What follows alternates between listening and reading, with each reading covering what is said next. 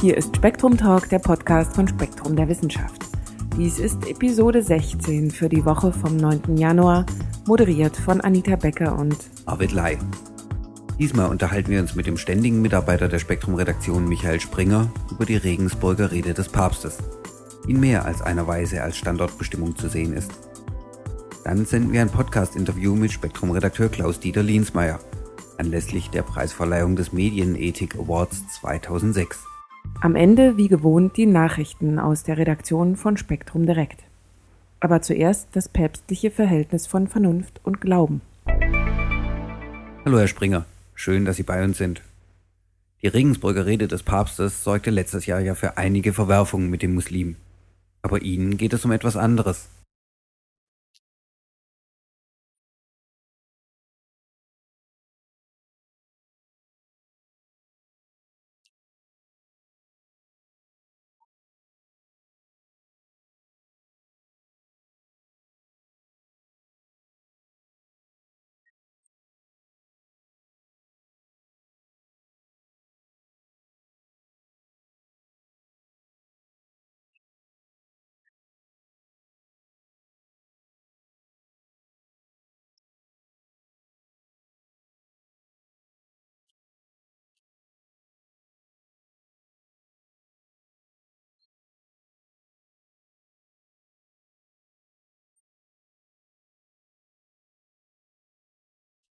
Das ließe sich doch möglicherweise auch als Zeichen der Toleranz auffassen.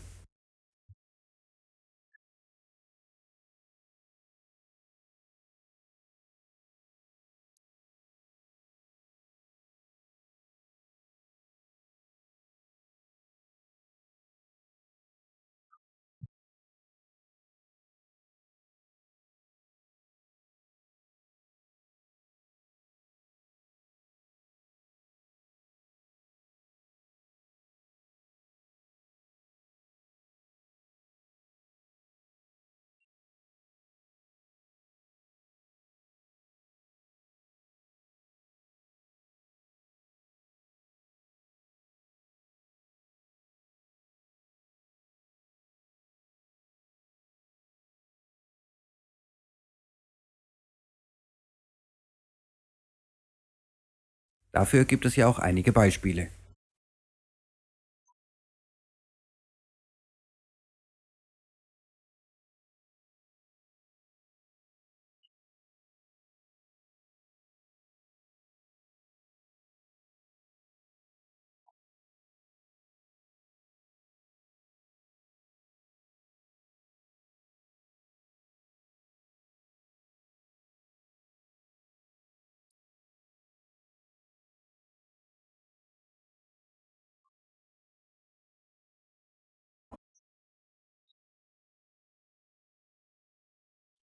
Wenn der Papst nun Vernunft ohne Glaube als sinnlos ansieht, sind denn Fälle bekannt, in denen der Glaube die Wissenschaft befruchtet hat?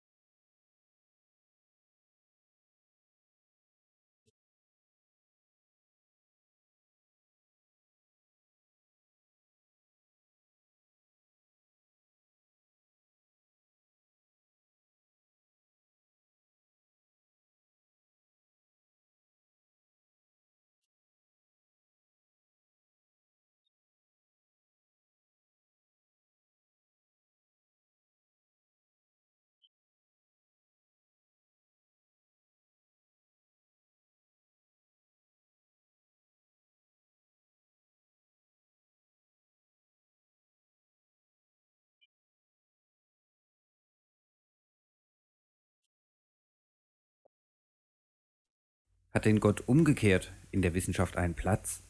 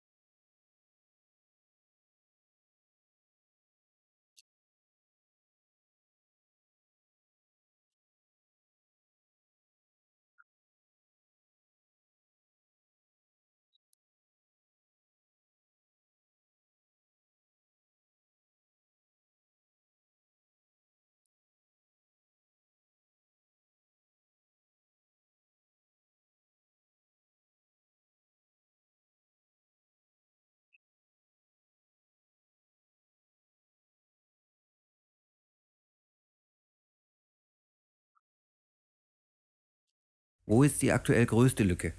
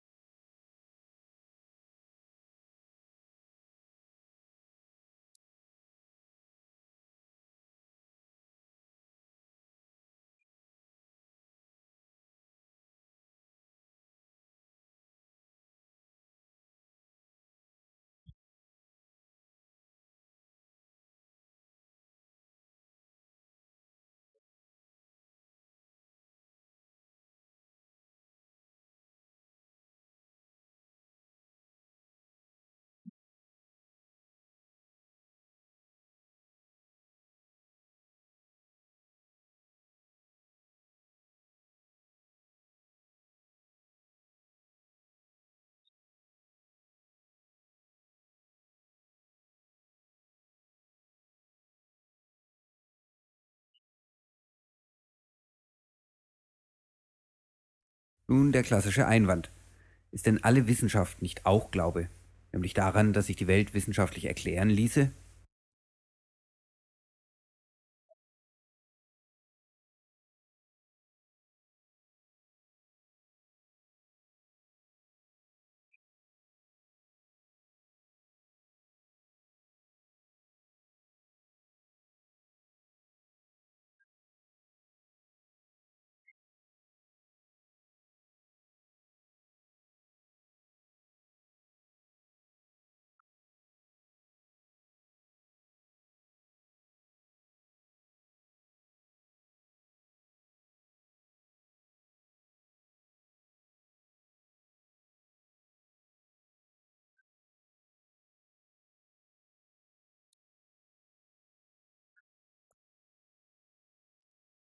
Herr Springer, vielen Dank für das Gespräch.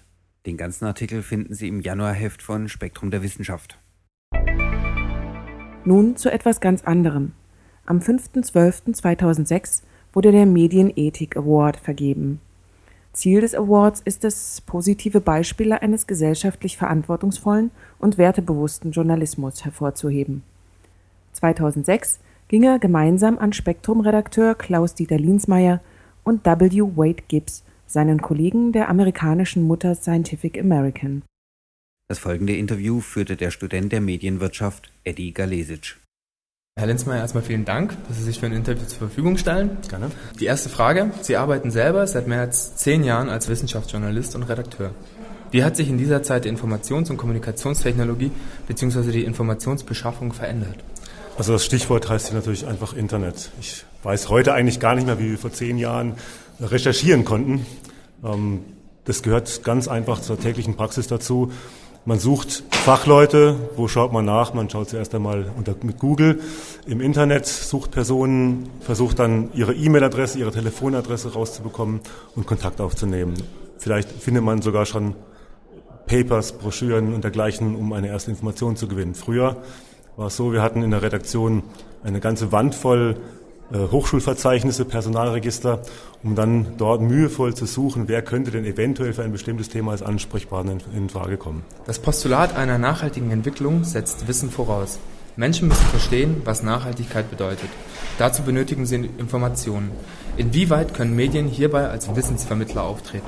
Ich würde sagen, das ist eigentlich ihr Auftrag. Also Medien haben den Auftrag, Wissen zu vermitteln, jedenfalls im wissenschaftsjournalistischen Bereich. Wir müssen immer ein Auge auf aktuelle Entwicklungen haben und es ist unsere Verpflichtung, äh, die breite Öffentlichkeit über aktuelle Entwicklungen und äh, Forschungsergebnisse zu informieren. Was können Journalisten tun, damit mehr über Nachhaltigkeit berichtet und das Thema vollständiger dargestellt wird? Also Nachhaltigkeit ist natürlich ein ganz wichtiges Thema. Und Medien, wie gesagt, wir haben die Aufgabe, die Öffentlichkeit zu informieren. Das Problem bei der Sache ist, wir müssen uns ja auch verkaufen.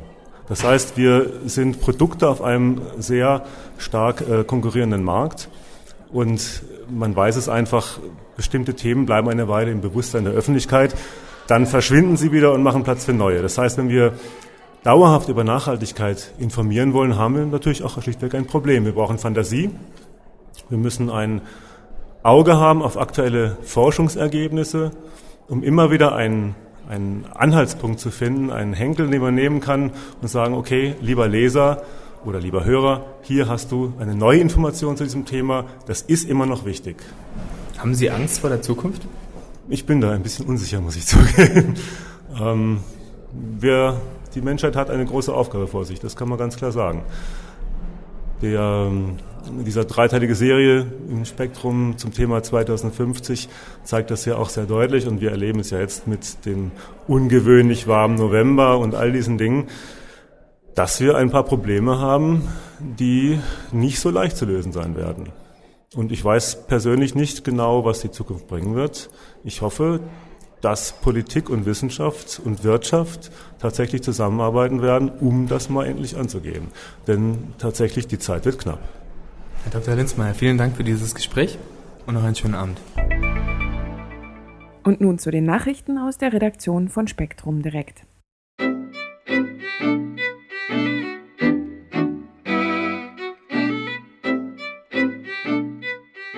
Pluripotente Stammzellen aus Fruchtwasser und Plazenta gewonnen. US-amerikanische Forscher haben aus dem Fruchtwasser schwangerer Frauen Stammzellen gewonnen, die sich zu verschiedenen Zelltypen entwickeln können.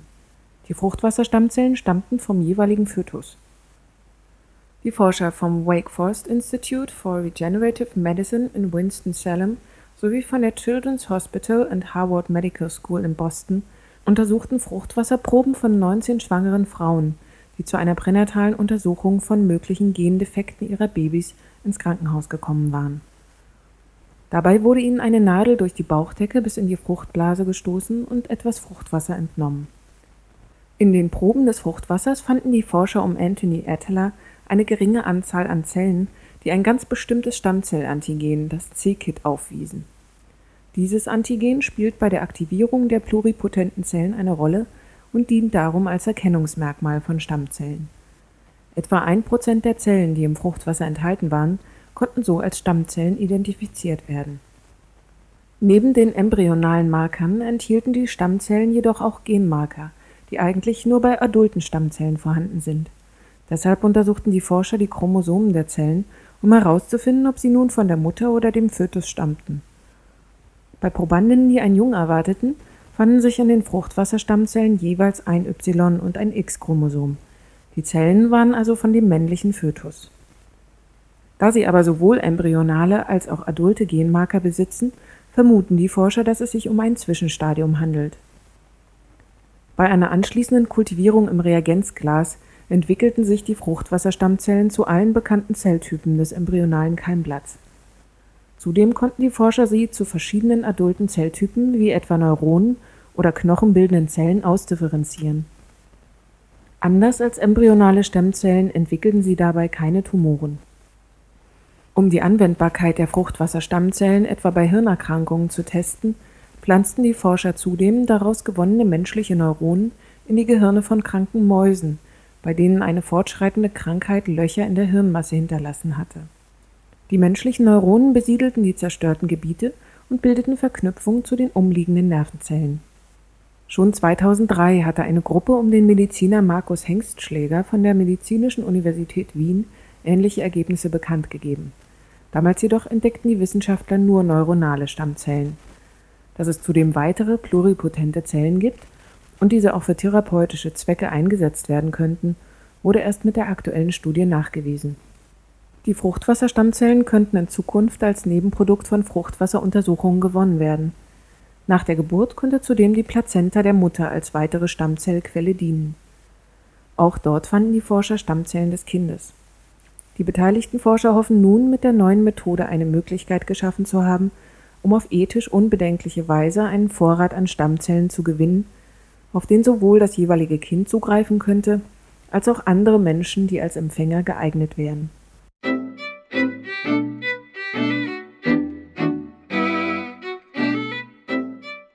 Das waren Anita Becker und Arvid Lai für Spektrum Talk.